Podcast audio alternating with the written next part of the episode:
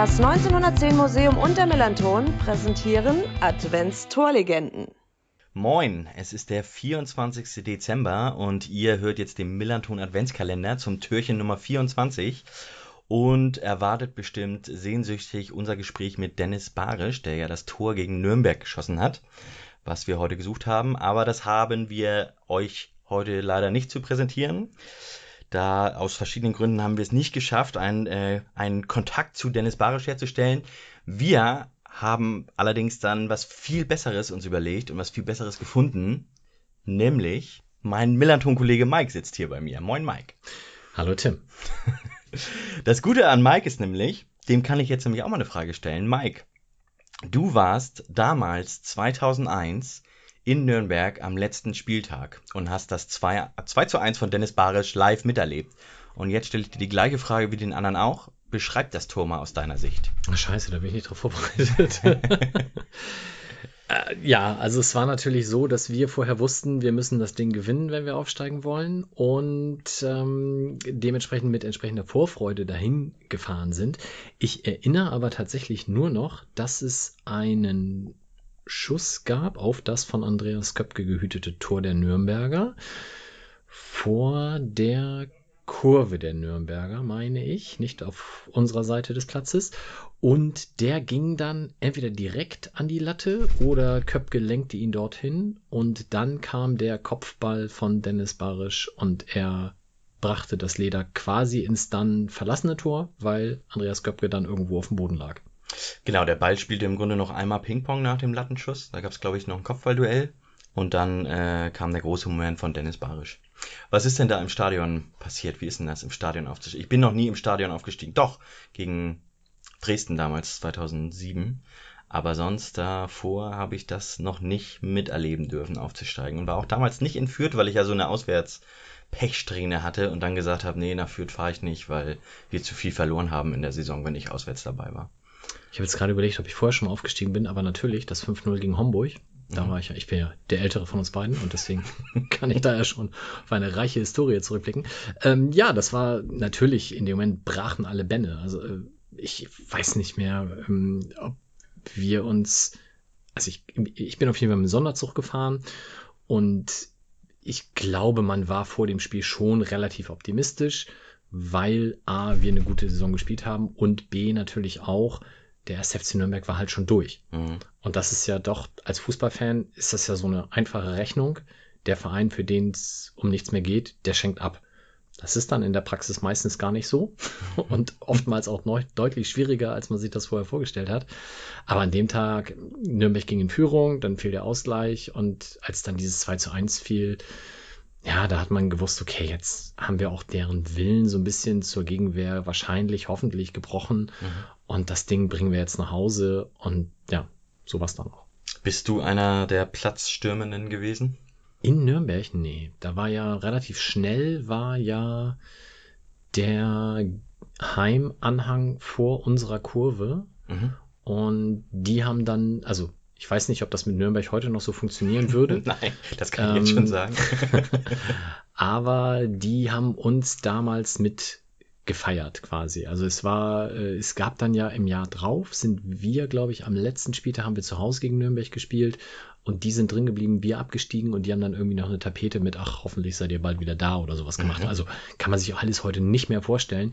Äh, damals war die Beziehung dieser beiden Vereine zueinander noch so neutral, dass man sich an diesem Tag zumindest gegenseitig freuen konnte. Und äh, für die war es ja sowieso, das war ja ein riesen Happening, weil es dann ja auch das letzte Spiel von Andreas Köpke war. Der wurde noch mit einer riesen Choreo vom Spiel verabschiedet. Und man wollte einfach nur feiern und da hatte man auch keinen Bock, sich jetzt mit den Zecken zu ärgern. So, deswegen sind die alle irgendwie vor unsere Kurve gelaufen. Also alle, ne, alle, wie, wie man das bei Fans so sagen kann, alle, äh, und haben uns zugejubelt und dann gab es gemeinsame Gesänge, weil es war ja auch, beide waren aufgestiegen, also warum hätte man sich da noch streiten sollen? Und äh, wie ist so eine Sonderzug-Rückfahrt nach dem Aufstieg? Ja, ich bin ja immer noch ein großer Freund davon, ähm, das Beamen zu erfinden. Mhm. Ich fahre grundsätzlich gerne auswärts, aber ich fahre lieber nur hin und zurück habe ich dann meistens keinen Bock mehr. Also diese Vorfreude vorm Spiel ist irgendwie jedes Mal ziemlich groß. Dann kommt das Spiel oftmals enttäuschend ernüchternd. An dem Tag war es ja anders. Und ich weiß noch, ich habe da mit meinem Kumpel dann damals, Frank, schönen Gruß, äh, im, im Sonderzug gesessen. Wir haben irgendwie die ganze Zeit irgendwelche Lieder gesungen und äh, uns die Zeit da ganz gut vergehen lassen. Aber ich, ich glaube, also ich bin mir ziemlich sicher, es gab auch damals einen Partywaggon, mhm. aber den haben wir da auf der Rückfahrt nicht genutzt. Und ich war auch so ein bisschen neidisch. Also das Beamen zurück hätte ich gerne wahrgenommen, weil es ja die große Feier dann auf dem Heiligen Geistfeld gab. Das stimmt. Und ja. da war ich dann logischerweise nicht. Also es gab ja auch ein paar Leute, die mit dem Flieger das Ganze gemacht haben. Die konnten also A vor Ort im Stadion sein und B dann auch noch bei der Feier auf dem Heiligen Geistfeld am Abend. Da gehörte ich halt zu denen, die im Sonderzug waren und äh, wo das dann eben nur vor Ort gefeiert werden konnte, aber dann ist das so. Ich würde mal behaupten, dass ähm, dein Platz im Sonderzug äh, von vielen anderen eingenommen worden wäre. Wahrscheinlich. Hm. Dann lass uns doch mal jetzt, nachdem du dieses Tor so schön beschrieben hast, dann lass uns doch mal jetzt ähm, mal den Adventskalender anschauen, den wir gemacht haben. Wir haben jetzt 24 Türchen, wie du so schön äh, dir überlegt hast, uns angeschaut und äh, da ja große, wichtige, schöne, vielleicht auch mal kleine, vielleicht auch ein bisschen fiese äh, drin gehabt. Was waren denn deine, sagen wir mal, zwei, drei Highlights von diesem Adventskalender? Also mein persönliches, ganz großes, unschlagbares Highlight war natürlich die Kontaktaufnahme zu Leonardo Manzi per WhatsApp, der dann sofort geantwortet hat und auch wirklich ganz, ganz toll mit, ah, brauchst du mir gar nicht auf Englisch schreiben, ich hoffe, ich kann auch genug Deutsch und alles klar, Bruder, machen wir so. Und das war tatsächlich, weil da muss man jetzt natürlich kurz sagen, als das muss so um 1996, 97 gewesen sein, da hatte ja noch nicht jeder Mensch zwingend eine E-Mail-Adresse. Und ich saß da in der Berufsschule neben meinem damaligen Kumpel Jens und der hat zu mir gesagt, du Mike, es gibt jetzt hier so E-Mail-Adressen und da gibt es so eine Seite, die heißt GMX und da kann man sich, was vor der vor dem GMX steht, kann man sich aussuchen.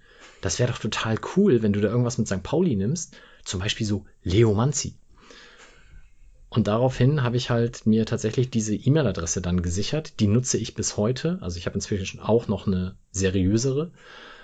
Aber ich hatte halt auch dann über Jahre hinweg ähm, im, auf der Seite der Feuchten Biber, also meinem Fanclub, der ja auch einen Blog hatte, als es noch nicht Blog hieß, unter Leo Manzi geschrieben und im Forum unter Leo Manzi geschrieben. Das heißt, diese Heldenverehrung für diesen Menschen, den ich ja selber in meiner Fankarriere, also ich bin ja erst so 94 zu St. Pauli konvertiert von Bremen aus, gar nicht mehr so lange habe spielen sehen, die war natürlich schon immens. Und als der mir dann schrieb über WhatsApp, das war mein persönliches Highlight, was ich auch echt nicht toppen kann. Wie war es bei dir? Ja, mein Highlight war natürlich, also in gewisser Art und Weise, aber wahrscheinlich nicht so ähm, nicht so groß wie bei dir war natürlich auch, ähm, dass Leo Manzi äh, mich Bruder genannt hat und meiner Familie alles Gute gewünscht hat, da irgendwie sehr drüber gefreut. Ähm, mein persönliches Highlight war tatsächlich gar nicht so unbedingt die Gespräche, die fand ich natürlich auch toll, aber teilweise die Kontaktaufnahmen. Ne? Also wir haben ja insgesamt ja ein paar, müssen wir auch, können wir auch sagen, ein paar mehr als diese 24 Leute angeschrieben. Von einigen haben wir gar nichts zurückgehört, von ähm, vielen haben wir aber ziemlich schnell eine Rückmeldung bekommen und am besten waren die, bei denen man das nicht erwartet hat. Dimitrios Diamantakos habe ich niemals mit gerechnet, dass der sich zurückmeldet und der hat echt innerhalb von, weiß nicht, einer Stunde hat er sich zurückgemeldet und gesagt, Alter, habe ich voll Bock drauf, machen wir. Und da habe ich mich einfach so riesig drüber gefreut, dass ich den hinter das Mikro bekommen habe oder ans Telefon, es sind ja Telefonate, die wir aufgezeichnet haben. Das fand ich echt gut. Ähm, ja, genauso ehrfürchtig war ich dann, als ähm, ich tatsächlich ähm, eine Nummer vom Museum bekommen habe und da tatsächlich Rüdiger Wenzel hinterstecken sollte und ich da angerufen habe und ich dann äh, hörte in dieser Festnetznummer, wie dann so ein leichtes oh, Wenzel kam. Das fand ich auch sehr gut. Und äh, da bin ich dann auch lieber vorsichtshalber mal beim Sie geblieben.